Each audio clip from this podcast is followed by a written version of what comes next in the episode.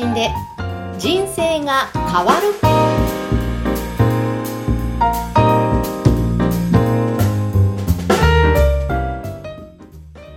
こんにちは、小ラボの岡田です。こんにちは、山口智子です。今回もよろしくお願いします。よろしくお願いします。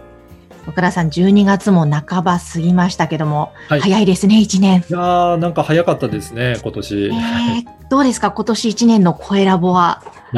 あのー去年掲げた目標として、はい。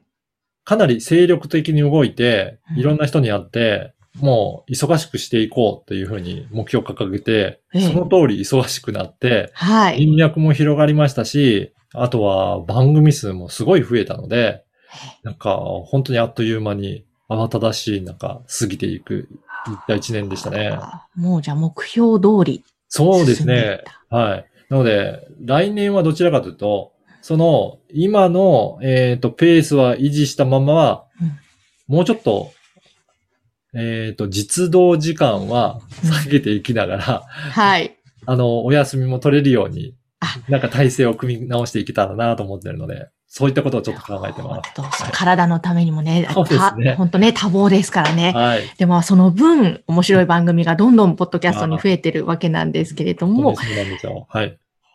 ではでは、あの、岡田さん、今回のテーマは何でしょうか、はい。今回はですね、専門家による学習番組についてお話ししたいと思います。はい。これはですね、えっ、と、コイラボでもいろんな番組を配信してるんですが、その中でも、あの、専門家が語る、なんかその方の知識を、えっ、と、得るための学習番組ってすごく人気があるなと思っております。はい。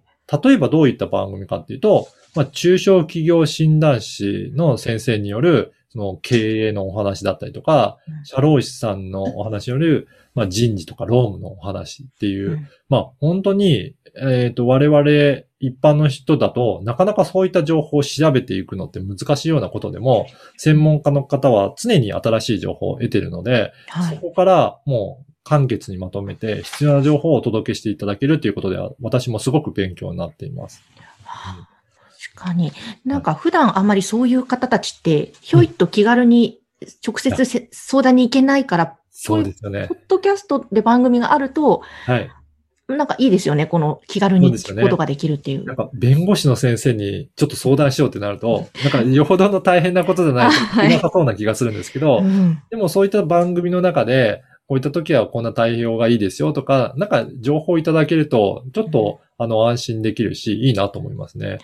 ねえ特にですね、はい。今年なんか、あの、コロナの影響で、ねいろいろな助成金とかいっぱい出てるんですね。はい。はい。それを、社労士さんが、まあ、こういった会社さんはこんな助成金対応できますよとか、うんここの助成金を使うときはこういった注意してくださいっていうのを、それも、どんどんどんどん、あのー出てくるものが変わってきますし、その応募条件とかもどんどん変わっていくので、はい。本当に、えっ、と、今どうなってるのっていうのはなかなかわかりづらかったんですけど、うんそういった番組で注意点とかもお話しいただけるとうん、あ、これってこういう意味なんだっていうのもよく理解できるようになるので、うんあのー実際の、えー会社の経営にも役に立つ情報ってすごく多いなというふうに感じてますね。本当ですね。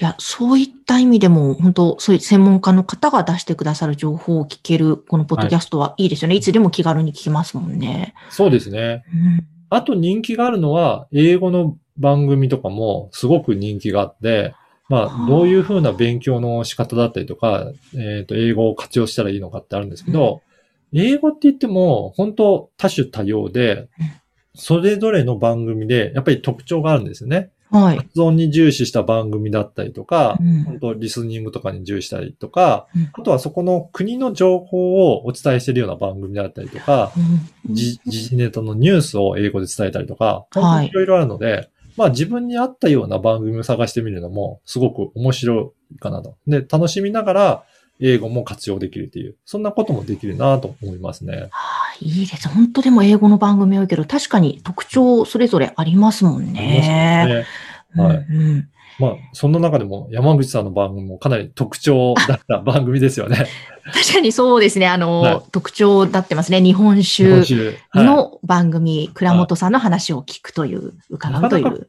倉本さんの話を聞く機会って一般の人もないと思うんですけど、ええそういった方たちが専門家として話す番組っていうのも、やっぱ面白いのかなと思いました。あ、そうです。確かに言われてみれば、専門家ですもんね。日本酒のそうですよね、日倉本さん。本酒の。はい。で、いろいろなこだわりで思いを持ってやられている方があるので、うんなんかそういったところで、専皆さんもそれぞれの専門家だと思うので、その専門知識を活かして、なんか番組にして情報発信すると、そこに興味持っていただく人って結構いるんじゃないかなと思うんですね。うん。ううんん。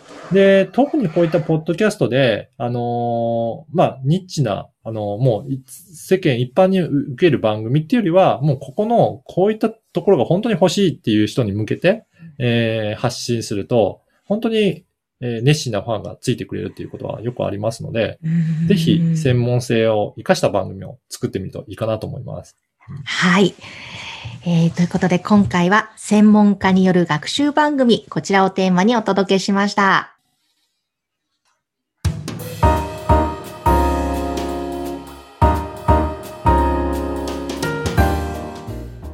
続いてはおすすめのポッドキャストのコーナーです。えさて今回ご紹介する番組は何でしょうか？はい。今回は、プロレスラーを夢見る税理士という番組をごはい。ます。はい。こあの、アートワークがまたすごいんですが。そうですよね。はい。結構マッチョな感じの方ですね、見た目はしかも、稲妻ですかね。なんかええ、かなり派手なアートワークの、えー、と、なってるんですけど、はい。あの、紹介文も面白いですよね。そうですね、ちょっとご紹介していいですか、はい。ウエスタンラリアットを必殺技に持ち、ジャイアント馬場を死と仰ぐ税理士山中智文。税理士として最も得意とする相続税に関するあれこれを、ポッドキャストを介してわかりやすく説明します。